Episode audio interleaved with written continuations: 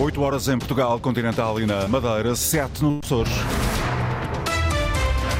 Em destaque nas notícias. Luís Montenegro promete demitir-se caso tenha que cortar nas reformas se for eleito primeiro-ministro. O Bloco de Esquerda avisa que Passos Coelho também prometia em campanha não mexer nas pensões e depois não cumpriu. A Apple decidiu cancelar os trabalhos no desenvolvimento de um carro elétrico, revela a agência Bloomberg.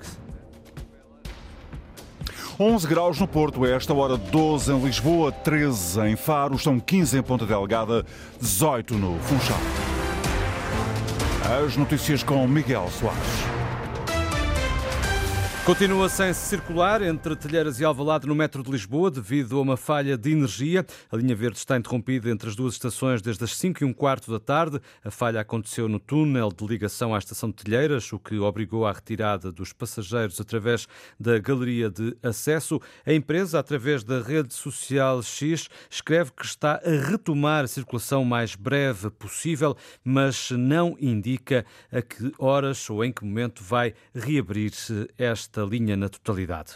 Promessa de candidato, Luís Montenegro diz que se demite caso chegue a primeiro-ministro se vier a ter que cortar nas reformas. Garantia dada pelo líder da Aliança Democrática em conversa com habitantes de Porto Alegre durante uma arruada no centro histórico. Luís Montenegro não se livrou das memórias dos cortes das pensões durante o governo de Passos Coelho, Inês Ameixa.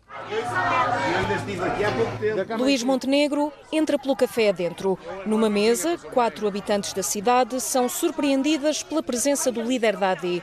Atiram com cortes nas reformas e com o nome de Passos Coelho, mas rapidamente Luís Montenegro afasta os fantasmas do passado. Ele que já tinha garantido que não vai cortar nem um cêntimo nas pensões, vai agora mais longe. Vou-vos dizer aqui uma coisa que nunca disse na campanha, vou-vos dizer aqui, pela primeira vez para ser muito claro sobre isso. Se eu algum dia tiver que cortar um cêntimo numa reforma, demito-me. Olha, que fixei, é eu fixei. Não, te, não, podem ter a certeza absoluta. É uma promessa de honra minha. Promessa fixada, ouve-se entre câmaras e microfones. Luís Montenegro aproveita a deixa e acrescenta. Deixe-me só dizer-lhe isto. E por mais que os nossos adversários vos queiram dizer isso para vos assustar, não acreditem. É palavra de honra mesmo. O bate-boca continua com Passos Coelho na boca das gentes. Nas campanhas tira o senhor Passos Coelho do seu lado. Até é que nos tirou tudo. Não tirou, mas não tirou. Não tirou, tirou. tirou. Peço desculpa, mas tirou. Deixa-me só dizer. Aí não posso concordar consigo. Está bem, mas deixa-me só explicar uma coisa. O que foi feito naquele período foi feito depois do Partido Socialista ter assinado um compromisso em que aquilo tinha que se fazer. É só isso que eu queria que vocês percebessem. Não foi por vontade, foi mesmo por obrigação. Luís Montenegro, um dia depois de Pedro Passos Coelho ter entrado na campanha da AD a ser confrontado com o antigo primeiro-ministro, mas a deixar a garantia. Nós agora já temos medo. Mas não tenham. Mas temos que ter. Sabe porquê? Porque esta semana e na próxima vão tentar incutir-vos esse medo. Mas esse... medo. Então pronto, então está resolvido. Não tenha medo.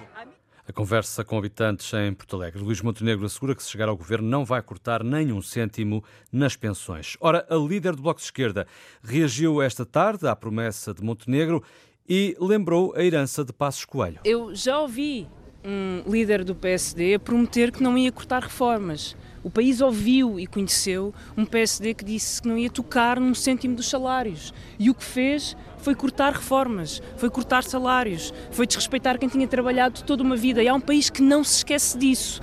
E é por isso que devemos agradecer. Devemos agradecer ao PSD por ter trazido Passos Coelho para o seu comício, por lembrar o país do que foi a governação da direita e por dizer que o caminho é outro. Mariana Mortágua a lembrar que Passos Coelho também prometeu em campanha eleitoral não mexer nas reformas e depois não cumpriu. A propósito de promessas, André Ventura promete fazer o maior aumento de pensões se for governo. Eu deixo a garantia a Portugal que nós não vamos ser como o PS e o PSD. O PS e o PSD estão a discutir quem é que não vai cortar pensões.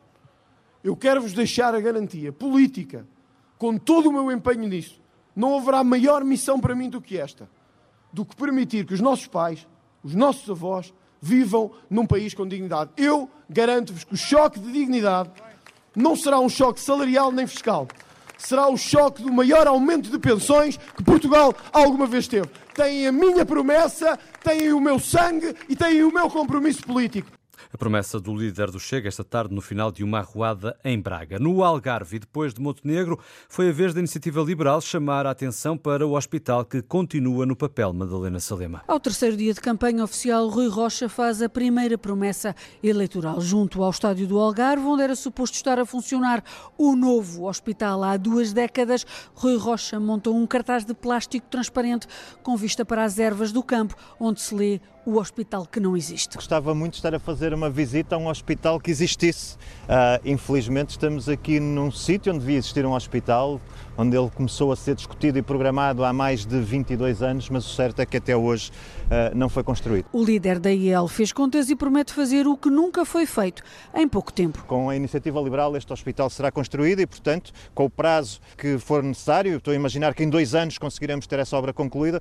Portanto, uh, o meu desafio é que esteja concluída, esteja iniciada, tudo possa, possa avançar. No Algarve, dificilmente os liberais conseguem eleger. Ainda assim, Rui Rocha diz que todos os votos contam. A iniciativa liberal promete avançar com a construção de um novo hospital em Faro se os eleitores derem força ao partido para isso. Infeliz, é assim que Paulo Raimundo classifica a declaração do presidente francês Emmanuel Macron sobre a possibilidade do envio de militares para a Ucrânia. O secretário-geral do PCP, que é contra o aumento das contribuições orçamentais para a NATO, diz que o primeiro-ministro António Costa esteve bem ao recusar a hipótese e considera que o que é necessário é acabar com a guerra. Olha, acho que é uma declaração infeliz de Macron, numa altura em que aquilo que se exige é aquilo que está à vista de toda a gente, que é acabar com a guerra.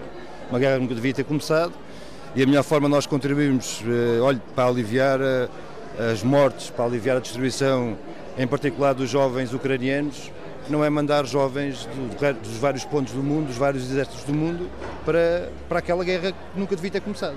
Isso foi uma coisa rechaçada por um conjunto de líderes europeus, inclusive pelo primeiro-ministro português, e bem, eh, não parece que seja uma, uma alternativa adequada, pelo contrário.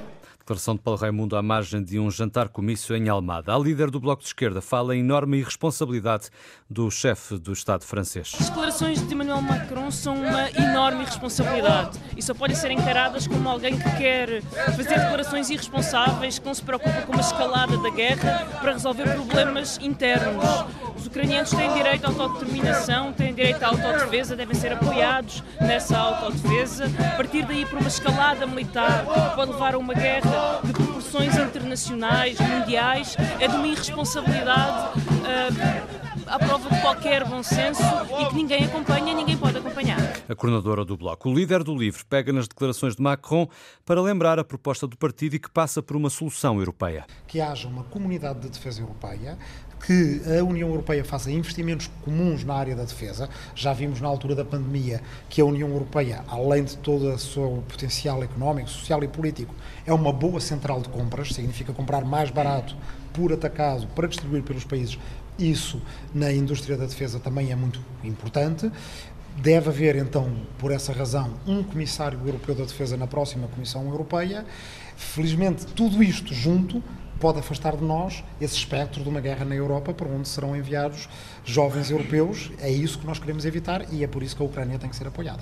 Rui Tavares, do Livre. É uma investigação portuguesa que pode abrir portas a diagnósticos precoces da doença de Alzheimer e pode mesmo ajudar a criar uma possível alternativa terapêutica. Um grupo de cientistas, liderado por uma investigadora da Universidade de Aveiro, descobriu novos caminhos. As modificações químicas específicas em moléculas de RNA estão na base da descoberta, Paula Vera. O estudo foca-se nas modificações químicas em moléculas de um tipo específico de ácido ribonucleico de transferência, o tal RNA transportador. No fundo, são as moléculas que fazem a ponte entre a informação genética, que todos nós temos no ADN, e a produção das proteínas. Ana Raquel Soares, a investigadora da Universidade de Aveiro, que liderou a descoberta, explica o que pode estar em causa. Começámos precisamente por analisar se havia alguma alteração em alguma característica específica destas moléculas de RNA de transferência nos tais pacientes e verificámos que, que efetivamente sim. E acontecendo, hum, nós percebemos que isto poderia ser uma forma de diagnóstico precoce da doença e também algo que nós podemos utilizar como um potencial alvo terapêutico para tentar reverter algumas das características desta doença. Depois desta descoberta, qual o passo seguinte? Vamos passar para células provenientes de pacientes e aí sim vamos tentar perceber se isto poderia ser uma possível abordagem terapêutica, usando células de pacientes que têm tanto Alzheimer familiar como Alzheimer esporádico, para depois então tentar pensar numa, numa solução mesmo terapêutica que possa depois ser testada em pacientes. Mas é de facto um bom ponto de partida para algo que não era explorado de todo. As explicações da investigadora Ana Raquel Soares, da Universidade de Aveiro, com esta descoberta abre-se um novo caminho para conseguir um diagnóstico mais precoce da doença, mas também ajudar os que já têm Alzheimer. Ou seja, a descoberta leva a uma possível alternativa terapêutica para esta demência novas possibilidades para os doentes com Alzheimer.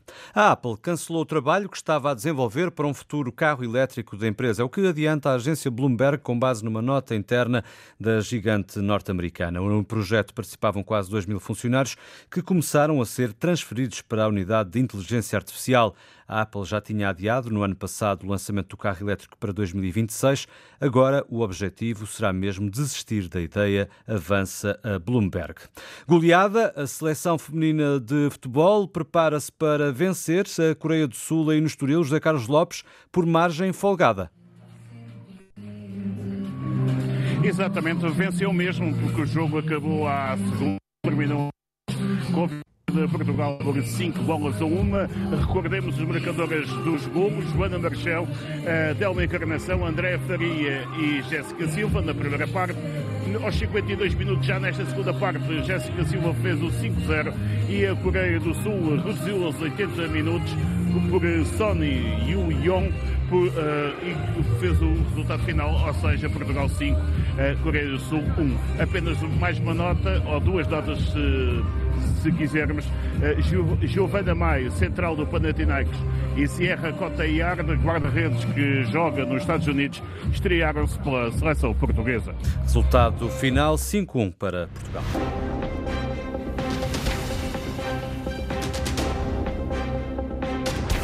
Está fechada esta edição com Miguel Soares. Simultâneo Antena 1, Madeira e Açores, RDP Internacional. Informação em permanência em notícias.rtp.pt.